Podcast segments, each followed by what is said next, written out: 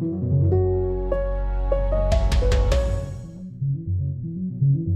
Während wir hier in Deutschland und der westlichen Welt fieberhaft darüber nachdenken, wie wir mit dem Krieg, den Russland gegen uns führt, klarkommen, woher wir noch vor dem Winter genug Energie, Gas, Öl bekommen, um nicht in eine steinzeitliche Lage zu kommen, zumindest Teile der Bevölkerung. Während all dieser Diskussionen und Bemühungen geht der Krieg in der Ukraine natürlich unbeirrt weiter, mit sich täglich wiederholenden Meldungen einem langsamen Vorrücken des russischen Koloss im Osten, trotz seiner uralten und ungenauen Kriegsführung. Eine Stadt im Donbass in Luhansk nach der anderen fällt und geht an Putins Soldatenmasse. Der ukrainische Präsident Zelensky will zurückschlagen, aber Geht das überhaupt? Mit welchen Waffen? Solche haben sie gar nicht, sagt der Militärexperte Carlo Masala heute bei uns zu Gast. Ich kann Ihnen schon sagen, ein spannendes Gespräch, augenöffnend und realistisch. Herzlich willkommen also zum FAZ-Podcast für Deutschland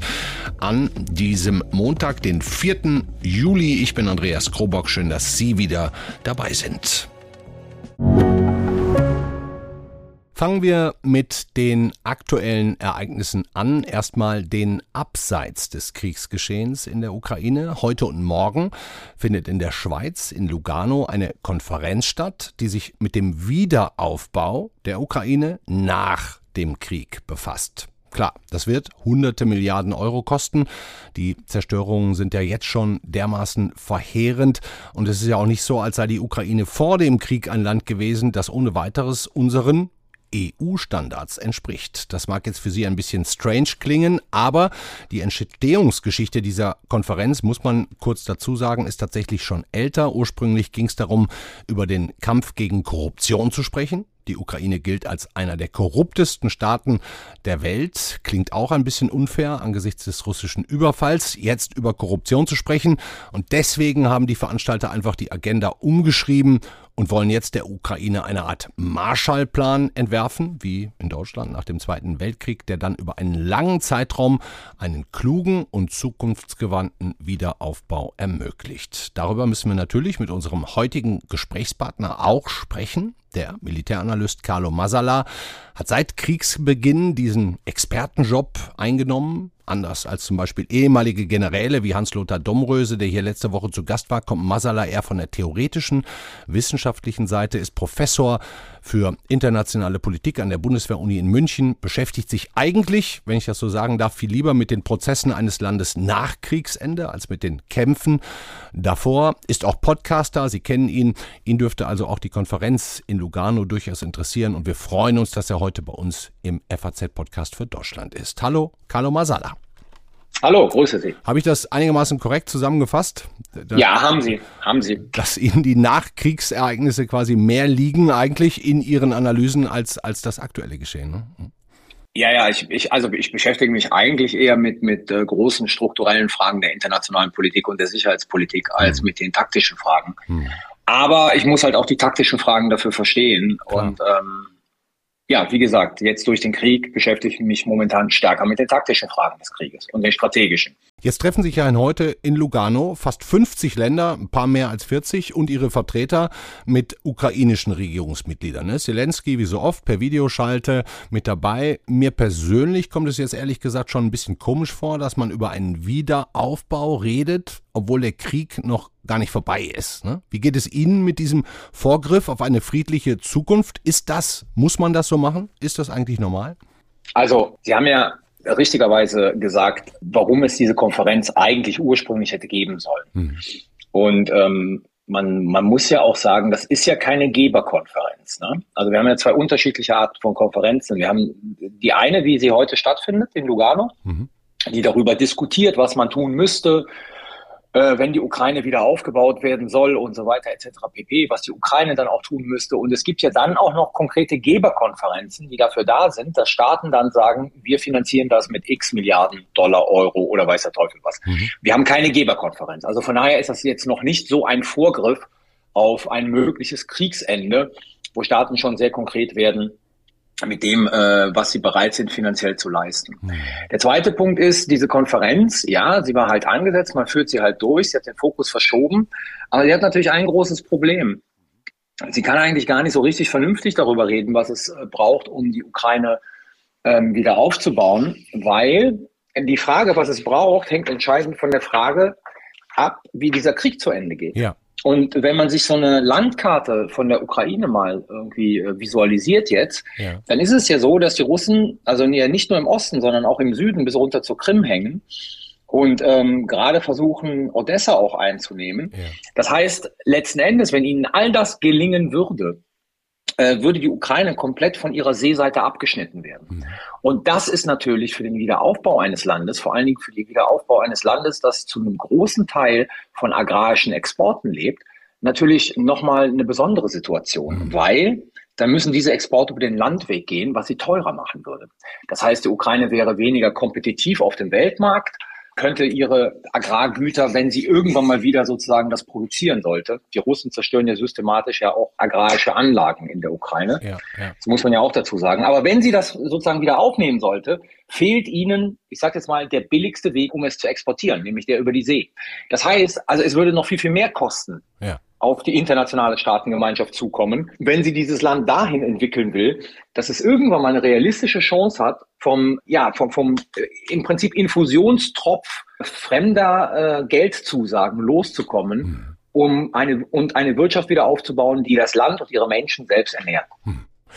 Klingt jetzt für mich so, Herr, Herr Masala, als wäre es fast ein Schritt vor dem nächsten, weil man eben noch nicht weiß, wie die Verhältnisse irgendwann mal sind ähm, und dementsprechend auch nicht so super schlau, jetzt eine Konferenz umzubenennen und wirtschaftliche Bedürfnisse und Hilfen, die die Ukraine ja ganz sicher mal brauchen wird, jetzt schon zu besprechen, getrennt von politischen Verhandlungen. Also, hm? So. Ja, also ich, ich hätte es nicht gemacht, sagen wir es mal so. Ich hätte diese Konferenz verschoben, hm. bis klar ist, äh, wie sozusagen dieser Kriegsverlauf ist und wie, wie dieser Krieg zu Ende geht, vor allen Dingen mit, mit Blick auf die territorialen Fragen. Hm, Aber jetzt sagen wir mal so, man will natürlich ein politisches Signal geben, man will sagen, man steht zur Ukraine, egal wie das ausgeht und man will sie wieder aufbauen. Von daher ist es okay, aber es, es werden ja keine konkreten Ergebnisse rauskommen. Also jeder, jeder weiß, dass es irrsinnige Summen Geld kosten wird, hm. dass die Ukraine sehr viel tun muss, um sich im Inneren ihre Bürokratie äh, und ihr politisches System zu reformieren. Auch Natürlich die auch EU-Angleichung. Genau, ja. genau, auch mit Blick auf die EU-Mitgliedschaft. Von daher sage ich, ja, kann man machen, hm. aber so besonders sinnvoll ist es nicht. Hm. Ich würde diesen Punkt ähm, Bereitschaft zu Verhandlungen gerne nochmal mit Ihnen aufgreifen. Aus Moskau ja. hieß es ja jetzt am Wochenende, der Westen sei schuld, dass noch keine Friedensverhandlungen aufgenommen werden, weil man ja immer mehr und neue Waffen schickt. Kiew antwortet sofort, sagt, ja, ja, von wegen, wir überlassen euch ja auch nicht die Gebiete im Donbass, sondern wir werden versuchen, die wieder zurückzuholen. Äh, das sieht jetzt für mich nicht so unmittelbar nach Kriegsende aus. Nein, momentan äh, deutet nichts darauf hin, dass dieser Krieg schnell vorbeigehen wird. Man muss ja auch sagen, dass Moskau ja sehr eindeutig sagt, also der Sprecher des Kremls hat ja gestern nochmal formuliert, der hat gesagt, also die Ukrainer wissen, worauf sie sich einlassen müssen mhm. und was sie unterschreiben müssen und dann ist der Krieg auch vorbei. Und da steht ja noch immer die Entnazifizierung und Demilitarisierung der Ukraine auf der Agenda. Also es geht ja nicht nur um die Frage, sozusagen die, die Ukraine territorial irgendwie zu zerstückeln, sondern es geht ja auch noch weiter mit Demilitarisierung. Das heißt also Forderungen ganz konkret, nach einer Abrüstung der ukrainischen Streitkräfte und ja. es geht um die Entnazifizierung und das zielt natürlich auf die Regierung in Kiew ab. Das heißt für die, für die Ukrainer inakzeptable Bedingungen. Hm. Ähm, das zweite ist, die Ukrainer warten, denke ich mal, auf die äh, angekündigte, zweimal verschobene und jetzt für den Herbst angekündigte militärische Großoffensive, Gegenoffensive, hm. die sie durchführen wollen um auch da zu sehen, inwieweit sie in der Lage sind, hier den Russen, vor allen Dingen im Süden vermute ich mal, weniger im Osten, äh, Territorium zu entreißen. Also das heißt, die Verhandlungssituation vielleicht zu ihren Gunsten zu drehen. Ja. Es ist jetzt keine Zeit für Friedensgespräche. Jetzt ist, so bitter es ist, jetzt, jetzt ist Zeit des Krieges und nicht äh, der Friedensgespräche. Hm. Ich würde gerne gleich mit Ihnen ein bisschen genauer auf, auf die aktuellen Ereignisse gucken, aber vielleicht nochmal eine Sache ein bisschen auf einer Metaebene oben drüber. Wir hatten hier im äh, Podcast für Deutschland vergangenen Donnerstag die ehemalige NATO-Strategin Stefanie Babst. Ne? Die hat gesagt, Täuscht euch nicht. Die Ukraine ist für Putin erst der Anfang seines großen Plans. Vorbild Zar Peter II., ne? der hat 20 Jahre Krieg geführt, um das großrussische Reich wiederherzustellen. Das will Putin auch, sagt sie. Und dazu gehören dann eben auch irgendwann mal Länder wie die baltischen Staaten und so weiter. Ähm, Herr Masala, glauben Sie denn, dass Putin, wenn es auch nur irgendeine Einigung in diesem Ukraine-Krieg gäbe, im Moment sieht es ja wirklich nicht so aus. Sie sagen selber, es ist Zeit des Krieges, dass er danach überhaupt aufhören würde? Ich glaube nicht, dass Putin aufhören wird. Ich glaube auch, und da teile ich die Einschätzung von Stefanie Babs, vielleicht mit dem Unterschied zu den baltischen Staaten, mhm. aber dass es dann ein leichtes wäre. Also wenn Putin mit dieser Nummer des Angriffskrieges der Gestalt davonkommt, dass eine Vereinbarung lautet, dass ähm, circa 20 Prozent des ukrainischen Territoriums dauerhaft von der Ukraine abgespalten werden, ja. dann ist der Griff nach Moldawien ein leichtes. Ja. Dann steht er im Prinzip kurz vor Moldawien. Er hat Belarus ja schon im Sack, das muss man ja auch sagen. Also Absolut. Also Lukaschenko hat heute ja nochmal gesagt, wir sind eine Armee und so weiter und so fort. Ähm, dann, dann reden wir auch möglicherweise wieder über Georgien. Ja, ja? Und das sind also diese ganzen wie ich es mal genannt habe, nicht geschützten Länder, also die keinen Artikel 5 der NATO haben, sind die potenziellen nächsten Opfer und sind angesichts der Tatsache dann, dass wir Putin davonkommen lassen würden mit diesem Angriffskrieg, sind natürlich, das lädt zur Wiederholung ein. Also dürfen wir ihn nicht davonkommen lassen? Nee, wir dürfen ihn nicht davonkommen lassen. Also der, ein, ein, ein Sieg Russlands aus russischer Perspektive in der Ukraine hätte katastrophale Folgen für die internationale Stabilität. Wenn wir, wenn wir jemanden, der einen Aggressionskrieg betreibt, damit durchkommen lassen, dass er dauerhaft Gebiete eines anderen Staates annektiert und vielleicht sogar in sein eigenes Staatsterritorium einverleibt, dann laden wir diese russische Regierung mit ihren neoimperialen Ambitionen dazu ein, nach einer Phase der Regeneration den, den Griff auf andere Territorien äh, erneut zu wagen. Okay, also ist der Donbass jetzt sozusagen der Kasus Knaxus, so hat man es früher bei uns gesagt. Dazu müssen wir natürlich, um alle diese Wenn-Dann-Fragen halbwegs richtig einzuordnen, auch die aktuellen Vor- und Nachteile in den kriegerischen Auseinandersetzungen berücksichtigen, haben Sie gerade selber gesagt. Und bevor wir beide darüber reden, erzählt uns Katharina Schneider, meine Kollegin, aus dem Donbass, unter anderem mit einem OECD-Beobachter, der noch bis Kriegsbeginn in Severodonetsk gearbeitet hat.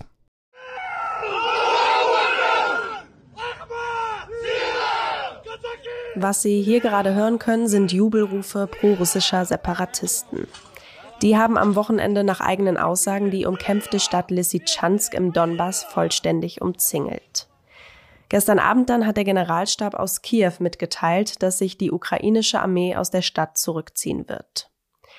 Die nächsten schlechten Nachrichten also für die Ukraine im Kampf um den Donbass. Denn vor knapp einer Woche erst haben russische Truppen die Nachbarstadt Severodonetsk erobert. Wir möchten unseren Blick jetzt einmal direkt in den Donbass richten. Und deswegen habe ich mit jemandem gesprochen, der sich vor Ort sehr gut auskennt. Oliver Palkovic war seit 2015 für die USZE Spezialbeobachtermission in der Ukraine und auch während des Kriegsausbruchs im Donbass. Ich wollte von ihm wissen, wie er die Menschen dort erlebt hat. Ganz normale Menschen, die sich um ihren Alltag ähm, kümmern, auch unter schwierigeren Bedingungen, wie wir sie in Deutschland kennen aber ähm, im Prinzip alle betriebsam. Und seit der Krieg dann ausgebrochen ist, war das eine sehr seltsame Mischung, weil die eine Hälfte der Bevölkerung ähm, zu Recht in, in panikartige Aufbruchstimmung verfallen ist und direkt am ersten Tag oder versucht hat, zumindest in den ersten Tagen in andere Landesteile auszuweichen während die andere Hälfte ähm, ja die Routine bis zuletzt weitergepflegt hat, zum, zumindest solange ich es beobachten konnte. Ich interpretiere das als einen gewissen Fatal Fatalismus, der einfach sagt, mein Gott, wir haben 2014 das eins, zwei Wochen mitgemacht, das wird jetzt demnächst auch nur zwei, drei Tage vielleicht in der Region dauern und dann sind halt die Russen da und dann gehen wir unserem Alltag weiter dem Alltag ganz normal, ganz bald wieder nachgehen können. So war die Hoffnung der Menschen vor Ort. Herr Palkovic pflegt noch einige Kontakte aus seiner Zeit im Donbass und weiß daher, wohin die Menschen in den vergangenen Wochen geflüchtet sind. Die meisten sind natürlich in den Westen ausgewichen. Also mir ist jetzt zum Beispiel keiner, zumindest von meinem engeren Bekanntenkreis bekannt, der jetzt direkt nach Russland gegangen wäre. Mag es bestimmt auch gehen, habe ich keine Informationen. Viele haben versucht, erstmal ein bisschen die nächstgrößere Stadt im Westen zu erreichen. Das ist dann Dnipro. Manche sind natürlich auch mittlerweile schon weiter westlich gelandet, aber nicht zu vergessen, ganz, ganz viele, also in meinem persönlichen Umfeld sind es ungefähr drei, vier, die sind auf der russischen Seite gelandet. Also russisch meine ich damit die besetzten Gebiete in der Ukraine. In diese Dörfer außerhalb der Stadt sind sie ausgewichen, weil sie dort noch Familie haben. Sie fühlen sich aber auch einfach der Region verbunden, sagt Oliver Palkovic. Was die Rolle von Severodonetsk im Kampf um den Donbass angeht, kritisiert er, dass sie in den Medien zuletzt oft als strategischer Schlüssel bezeichnet wurde. Diese Einschätzung teile ich halt nicht, allein schon aufgrund der Kategorisierung, was strategisch eigentlich bedeutet. Die Stadt Severodonetsk ist an sich unbedeutend oder zumindest unbedeutend gewesen. Die Region an sich ist im Prinzip auch kein Schusspulver wert, aber dadurch, dass ähm, die Region im Prinzip symbolisch aufgeladen worden ist, weil Putin mit seinen Truppen in den eigentlichen Zielen, Kriegszielen keinen Erfolg ähm, erzielen konnte und seine Truppen direkt dann auf Severodonetsk und jetzt Lysychansk fokussiert hat, hat es plötzlich eine strategische Bedeutung bekommen, weil alle Kräfte, die dort gebunden worden sind, haben im Prinzip alle anderen Fronten in der Ukraine entlastet. Er sagt, hier fehle der direkte Blick ins Gelände. Also wenn Sie beispielsweise nur auf die Karte gucken, können Sie die Relevanz ähm, da in der Regel nicht rauslesen. In der Tat ist es so, dass äh, Reporter, und ich kann es keinem empfehlen und schon gar keinen Deutschen, ähm, in die Region in der, in der Phase der Belagerung noch zum zum Berichten hineinzufahren. Das sind Himmelfahrtskommandos gewesen. Das ist ja auch ein französischer Kollege von Ihnen ähm, auf diesem Weg hin gestorben. Nichtsdestotrotz ist es, macht es einen Unterschied, ob man ähm, variabel in der Region berichtet und sich dann auch direkt mit den Fachleuten auseinandersetzt, die sich militärisch ähm, damit befassen, oder ob man halt seine Station in, in Lviv oder in Kiew aufbaut. Dankeschön, Katharina Schneider. Oliver Palkovic sagt, den Fachleuten hier in Deutschland fehle der direkte Blick in die Region, in das Gelände, auf die örtlichen Gegebenheiten, um die Lage richtig einzuschätzen. Alleine die Überbetonung der Wichtigkeit von Severodonetsk zeige das. Herr Masala, Sie sind auch noch da. Fühlen Sie sich da von einem Mann, der da in der Region lange gelebt hat, mit angesprochen? Nein, fühle ich mich nicht, weil ich, äh, ja. ich teile es ja zum Beispiel, ja. dass ähm, sozusagen teilweise die, die angeblich strategische Bedeutung von Severodon jetzt äh, einfach überhöht wurde. Also le letzten Endes muss man aber auch sagen, die Russen haben das immer wieder betont, wie strategisch wichtig das ist. Mhm. Ja, also viele haben immer gesagt, ähm, viele meiner Kollegen, die, die diesen Konflikt beobachten, äh, haben immer wieder gesagt, militärisch ist das strategisch nicht wichtig. Ja, es ist aber wichtig, äh, den Kampf darum zu führen, Moralisch. weil es ja und es hat Kräfte gebunden, die die Russen woanders nicht einsetzen konnten. Ich meine, sie haben, ich glaube jetzt drei Monate gebraucht, um diese Stadt einzunehmen, ja, ja. was letzten Endes muss man auch sagen ein Ausdruck der schlechten militärischen Performance der russischen Armee da unten ist. Das muss man auch sagen. Also die Russen kämpfen einen Kampf momentan im Donbass, der erinnert einen sehr stark an den Zweiten Weltkrieg. Das heißt, man versucht sozusagen mit einer unglaublich hohen Konzentration an Kräften extrem kleine Ziele einzunehmen. Und dabei schafft man natürlich das militärisch wichtige Übergewicht. Also wir kennen ja alle sozusagen diese, diese Berichte von dem Übergewicht der russischen Artillerie 20 zu 1. Ja? ja. Also die Russen konzentrieren viel, viel Feuerkraft, viel Menschen auf eine Stelle, um extrem kleine Gebiete einzunehmen, das ist nicht Ausdruck einer modernen Operationsführung. Das ist Ausdruck einer Operationsführung, wie wir sie aus dem Zweiten Weltkrieg kennen. Oder bei den Russen aus Georgien. Ja. Und das war ja sozusagen der Schlüsselpunkt für die russischen Streitkräfte zu sagen, das ist eigentlich kein moderner Krieg, den wir da führen. Wir müssen uns reformieren. Hm. Und heute führen sie genau wieder den gleichen alten Krieg. Hm. Aber ganz offensichtlich ist die, die Feuerkraft und das Stahlgewitter dennoch zu groß, um sich selbst mit den modernsten Waffen zu wehren. Denn, Sie sagen es ja, auch wenn es drei Monate gedauert hat, Severodonetsk ist eingenommen. Die nächste Stadt im Gebiet Luhansk, die auch als wichtig gilt, Lysychansk, genauso. Ähm, ist da die Feuerkraft der Russen dann einfach zu groß? Ja, es ist in der Tat so, die Feuerkraft der Russen ist dort in diesen Gebieten zu groß. Mhm. Äh, der ukrainischen Armee geht die Munition für ihre eigene Artillerie aus. Also das, da reden wir von der alten sowjetischen Artillerie, mhm. ja, also die sogenannte 152 Millimeter Munition. Mhm. Es sind noch nicht genügend moderne Systeme vor Ort. Dort, wo sie aber vor Ort sind, sehen wir die Effekte, die sie haben. Also sehr präzise Schläge der ukrainischen Armee, aber es sind halt einfach zu wenige. Und die Ukrainer haben natürlich ein anderes Problem. Letzten Endes müssen sie aufpassen, dass sie nirgendwo an dieser ich glaube, mittlerweile 1600 Kilometer langen Front, ja. ja, Lücken reißen. Also das heißt, im Gegensatz zu den Russen können sie nicht plötzlich alles zur Verteidigung in den Donbass schmeißen, weil sie dann woanders Lücken reißen, die die Russen dann wiederum ausnutzen können. Ah, okay. Ich, ich, ich frage mal weiter, Herr Masala, weil ich zwar einerseits echt militärisch keine Ahnung habe, aber mir mein gesunder Menschenverstand sagt, wie wollen denn die Ukrainer diese Städte, äh, ne, die, sie, die sie ja wirklich lange verteidigt haben, aber mit ihren Mitteln, die sie haben, jemals wieder zurückerobern? Ist das überhaupt möglich? Die entscheidende Frage wird sein, ob das überhaupt möglich ist, das weiß keiner. Ah. Aber es gibt natürlich eine theoretische Möglichkeit. Okay. Die entscheidende Frage wird sein, ähm, ob diese ukrainische Großoffensive oder Gegenoffensive, die jetzt für den Herbst angekündigt ist, ob die erfolgen wird und wie die erfolgen wird. Mhm. Und ich würde mal vermuten, dass die nicht jetzt sozusagen in dem gesamten Frontverlauf erfolgen wird, sondern nadelstichartig an bestimmten Punkten.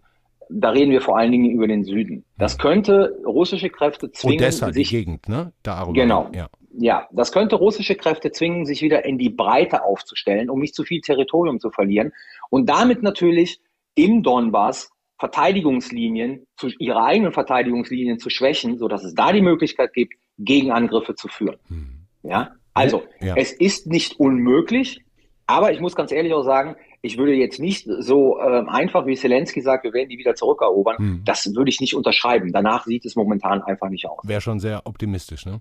Äh, ja. Äh, und die, die, all die Waffen, die der Westen jetzt schickt, es, es gibt ja seit, ich glaube, etwa zwei Wochen kann man das ja auch ziemlich exakt einsehen, was schon geliefert wurde, was noch kommt.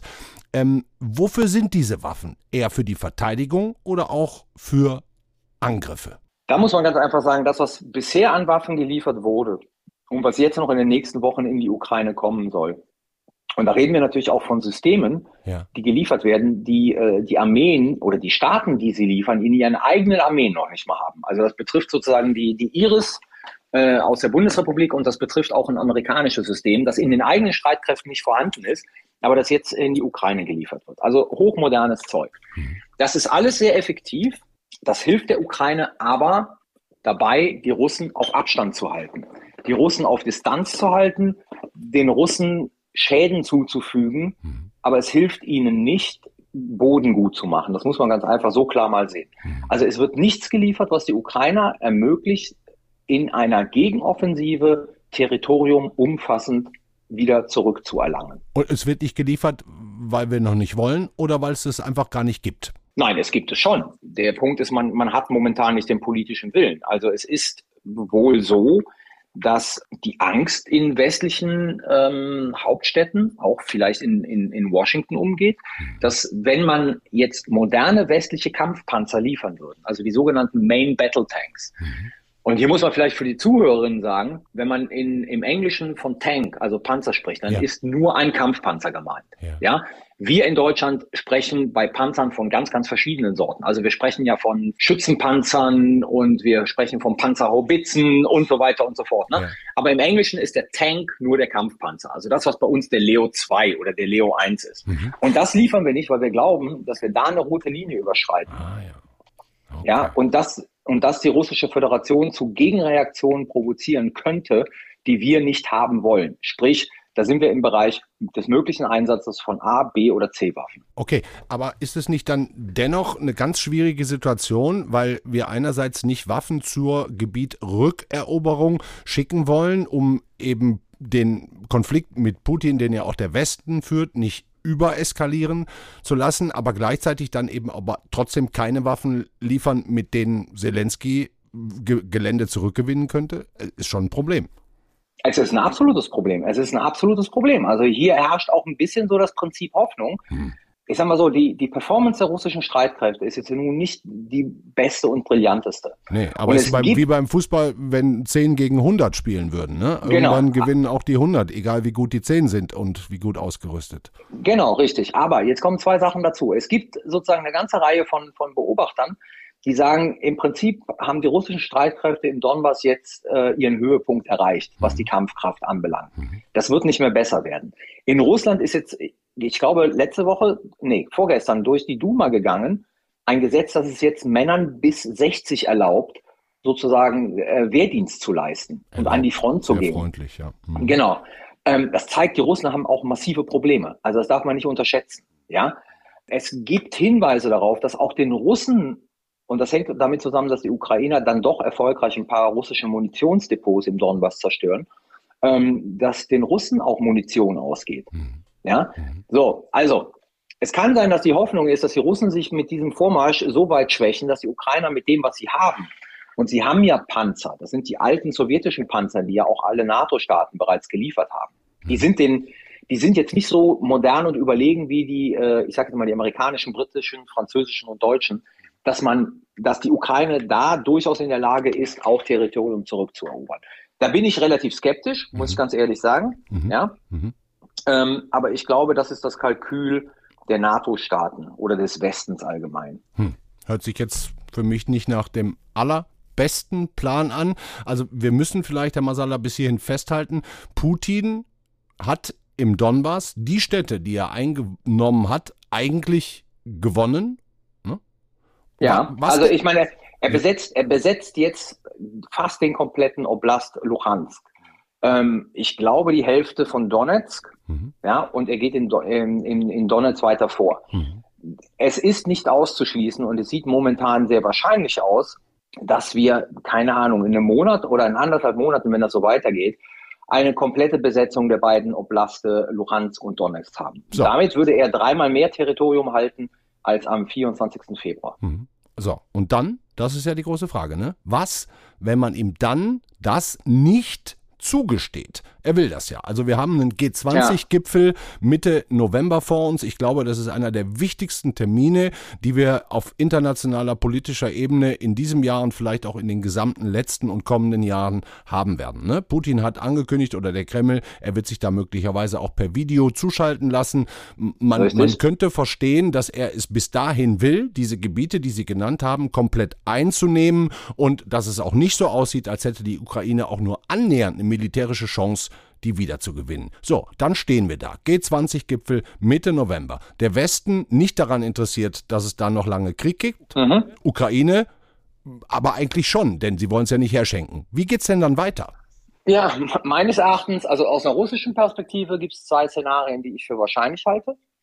Das eine ist, Putin bietet dann einen Waffenstillstand an mhm. äh, und bietet Verhandlungen an. Die Ukraine wird es ablehnen und wir haben sozusagen die verlängerte Rückgratkarte in der Hand. Weil wir sagen, wir werden der Ukraine sozusagen nichts diktieren, aber wir wollen den Krieg nicht mehr haben. Ja. Und wenn es Herbst wird und in der Tat sozusagen die Preise explodieren in den europäischen Gesellschaften, ja. dann werden sich auch unsere Bevölkerungen so langsam ähm, von der Unterstützung der Ukraine abwenden, wenn sie sehen, wie, wie sich das auf ihren Konten mit Blick auf Ihre Gasrechnung äh, und die Ölrechnung. Ich hoffe nicht, Herr Masala, ich hoffe nicht, aber. Ich glaube, das ist das Problem. Ich okay. glaube, wir sehen, wir, wir sind bereits jetzt in einer Phase, wo dieser Krieg in immer weitere Ferne für die meisten Menschen äh, rückt, weil er da unten irgendwo im Osten im Donbass stattfindet. Hm, hm. Und das wird dann hochproblematisch für europäische Regierungen, sozusagen die Unterstützung der Ukraine noch aufrechtzuerhalten. Das heißt, irgendwann Oder, fangen die an mit Zelensky zu reden und sagen, boah, sag doch mal eine Möglichkeit, wie, wie, es aufhören könnte. Richtig, genau. Das ist das eine Szenario. Und ich glaube, darauf spekuliert Putin auch. Mhm. Das zweite Szenario ist, es gibt ja Vorbereitungen zur Abhaltung von Referenten in all diesen Gebieten. Mhm. Die werden durchgeführt. Das sind natürlich keine freien, gleichen und geheimen Abstimmungen. Ja. Ähm, die Mehrheit der Bevölkerung, Überraschung, entscheidet sich dafür, diese Gebiete an Russland anzuschließen. Ja. Die Duma akzeptiert das und dann ist das plötzlich ein Teil von Russland. Dann gewinnt dieser Krieg eine völlig neue Dimension, weil dann sind sämtliche Angriffe der Ukraine auf diese Gebiete, nämlich äh, Angriffe auf russisches Territorium. Quasi und neue Kriegshandlungen, die dann auch wieder ein äh, weitere Angriffe der, der Russen rechtfertigen würde. Genau, richtig. Richtig. Und das ist sozusagen die zweite große Befürchtung. Und das dritte ist, ganz realistisch, die ukrainische Armee erlahmt und geht über, was wir jetzt schon in Anzeichen sehen, zu einem Guerilla-Partisanenkampf hm. in diesen besetzten Gebieten. Und das wird dann noch Jahre dauern und noch blutiger werden. Puh, Herr Massala, sehr interessant, was Sie alles gesagt haben. Schöne Aussichten höre ich da nicht raus. Ähm, aber es wird zumindest eine Entscheidung in irgendeine Richtung noch vor dem Herbst geben. Da wird es eine Änderung geben. Oder habe ich das falsch ich, verstanden? Nein, ich befürchte, es wird eine Änderung geben, ja. Aber ob das eine gute oder eine schlechte sein wird, ist noch nicht vorher es gibt, Es gibt, momentan, es gibt momentan in dieser Konfliktsituation keinerlei gute Lösungen. Hm. Es gibt nur schlecht und noch schlechter. Ich würde fast sagen, wir beenden es damit. Es gibt schlechte und noch schlechtere und, und hoffen, dass irgendwer nochmal auf eine gute Idee kommt. Alles klar. Herr Masala, herzlichen Dank. Wir können Sie auch weiterhören. Ich mache einfach mal Werbung für die Konkurrenz. Sie machen weiter fleißig Podcast. Wann kommt der ja. immer, für alle, die es noch nicht wissen und Sie ähm, jetzt auch gerne noch weiterhören möchten? Der kommt immer dienstags und freitags. Dienstags und freitags. Für den Stern, richtig? Jawohl, richtig. Viel Erfolg damit noch weiter. Ich hoffe, wir hören Sie hier trotzdem auch nochmal. Ihnen alles Gute, bleiben Sie dran und bis bald. Dankeschön, Carla Masala. Bis bald. Das war der FAZ-Podcast für Deutschland an diesem Montag, den 4. Juli. Bester Dank nochmal an Carlo Masala. Immer spannend mit ihm zu sprechen. Auch an Katharina Schneider für die Mitarbeit an dieser Sendung. Wir sind morgen wieder für Sie da um 17 Uhr. Dann heißt es wieder FAZ-Podcast für Deutschland. freuen uns, wenn Sie wieder einschalten. Bis dahin, beste Grüße. Ciao.